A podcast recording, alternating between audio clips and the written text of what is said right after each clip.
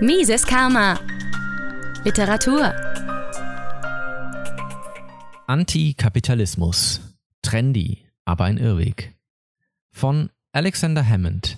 Erschienen im November 2019 auf der Website der Foundation of Economic Education, aus dem Englischen übersetzt von Arno Stöcker für das Ludwig von Mises Institut Deutschland. Es ist schwer zu übersehen. Der Kapitalismus hat einen schlechten Ruf. Ende November 2019 demonstrierten Tausende von Kapitalismusgegnern in Hauptstädten auf der ganzen Welt gegen ihn. Diese selbsternannten Anti-Establishment-Demonstranten, die am jährlichen Million Mask March teilnahmen, trugen vom Film V wie Vendetta inspiriert Guy Fawkes Masken, die überwiegend in China hergestellt werden, und versuchten ihrer Unzufriedenheit mit dem kapitalistischen System und dessen unfairen Ergebnissen, die es angeblich schafft, Ausdruck zu verleihen. Große antikapitalistische Proteste, wie wir sie in dieser Nacht gesehen haben, sind natürlich nichts Ungewöhnliches. Im August setzte die französische Polizei Wasserwerfer und Tränengas in der französischen Küstenstadt Bayonne ein, um eine Demonstration mit tausenden Kapitalismusgegnern aufzulösen, die gegen den G7-Gipfel in einem nahegelegenen Ferienort protestierten. Aber nicht nur bei Protesten tritt die Verachtung für den Kapitalismus zum Vorschein. In jeder Zeitung lassen sich Schlagzeilen finden wie der Kapitalismus steckt in der Krise. Kapitalismus versagt. Oder zuletzt, Kapitalismus ist tot. Letzteres ist ein aktuelles Zitat von Mark Benioff, Salesforce CEO, der sein Milliardenvermögen gerade dank des kapitalistischen Systems erwirtschaften konnte. Öffentliche Sicht auf den Sozialismus. Die Folgen des beständigen Beschusses des Kapitalismus in den Medien und auf den Straßen hat eine kürzlich durchgeführte YouGov-Umfrage offengelegt. Die Hälfte aller Millennials und Angehörige der Generation Z haben eine ablehnende Haltung gegenüber dem Kapitalismus. Die gleiche Umfrage ergab auch, dass mehr als 70 Prozent der Millennials in den USA eher für einen sozialistischen Präsidentschaftskandidaten stimmen würden. Es ist einfach hip, Sozialist zu sein und die angeblichen Übel des Kapitalismus anzuprangern.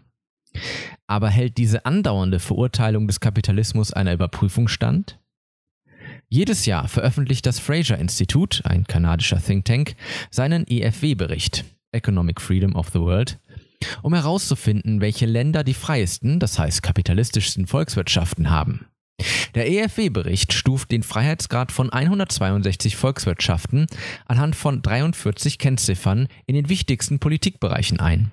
Staatsquote, Rechtssystem und Eigentumsrechte, stabiles Geld, internationaler Freihandel und Regulierungsgrad. Die Idee hinter dem EFW-Bericht ist, dass, wenn sich ermitteln lässt, welche Länder die kapitalistischsten Volkswirtschaften haben, sich diese Informationen verwenden lassen, um herauszufinden, ob in kapitalistischeren Ländern bessere Lebensbedingungen für die Bürger herrschen als in sozialistischeren oder zumindest weniger kapitalistischen Ländern.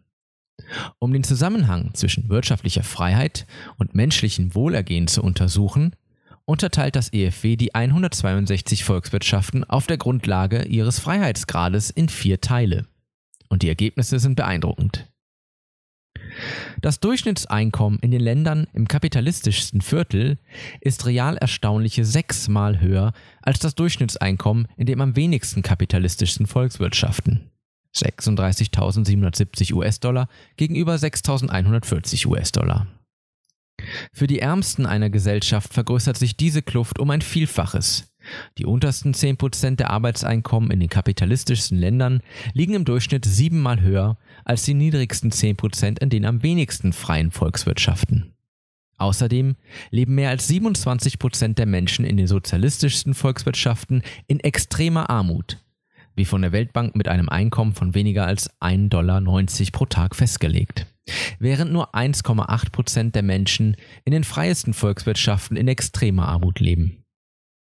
Diese Zahl ist immer noch zu hoch, die optimale Zahl ist null, aber weitaus besser als das Niveau, das in den am wenigsten freien Ländern vorherrscht. Vergleich kapitalistischer und sozialistischer Volkswirtschaften. Abgesehen von wirtschaftlichen Maßzahlen leben Menschen in den kapitalistischsten Ländern auch im Durchschnitt 14 Jahre länger, haben eine sechsmal niedrigere Kindersterblichkeit, genießen größere politische und bürgerliche Freiheiten und mehr Gleichgewicht zwischen den Geschlechtern. Und in dem Maße, in dem man solche Dinge messen kann, sind sie glücklicher. im Vergleich zu den am wenigsten kapitalistischen Volkswirtschaften.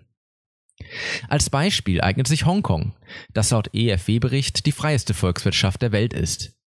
1941 besuchte die Journalistin und Reiseschriftstellerin Martha Gellhorn mit ihrem Ehemann Ernest Hemingway den Stadtstaat und hielt fest, Zitat, das wahre Hongkong war die grausamste Armut, schlimmer als jede andere, die ich zuvor gesehen hatte. Schlimmer noch wegen eines Hauches von Ewigkeit. Das Leben hier war immer so gewesen und würde es immer sein. Zitat Ende.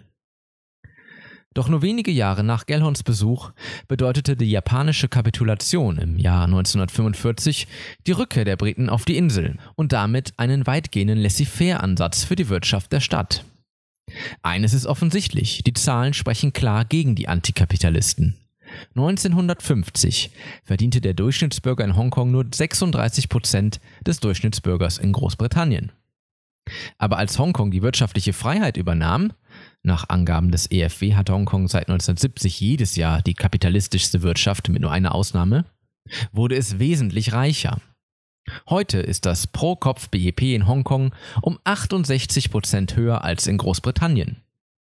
Wie Marian Tupy, Herausgeber von humanprogress.org, feststellt, ist die Armut, die Gellhorn beklagt hat, verschwunden, dank der wirtschaftlichen Freiheit. Es lassen sich noch viel größere Abstände feststellen, wenn man ein weitgehend kapitalistisches Land einem ansonsten ähnlichen sozialistischen Land gegenüberstellt.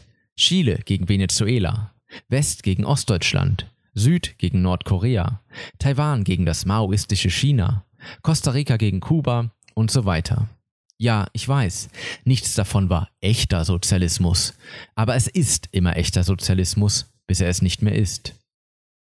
Die Übel des Kapitalismus auf Plakaten oder in Zeitungsschlagzeilen anzuprangern, ist ein Trend, bei dem es kaum Anzeichen dafür gibt, dass er bald abflaut. Aber wenn man solche unbegründeten Behauptungen sieht, sollte man sich erinnern. Die Zahlen sprechen klar gegen die Antikapitalisten. Mises Karma, der freiheitliche Podcast. Auf Spotify, Deezer, iTunes und YouTube sowie unter miseskarma.de. Liebe Podcasthörer, wenn Ihnen diese Ausgabe gefallen hat, helfen Sie doch dabei, Mises Karma noch bekannter zu machen. Teilen Sie diese Episode in sozialen Netzwerken. Erzählen Sie Ihren Freunden und Bekannten davon. Hinterlassen Sie einen Daumen nach oben auf YouTube oder schreiben Sie eine Bewertung auf iTunes.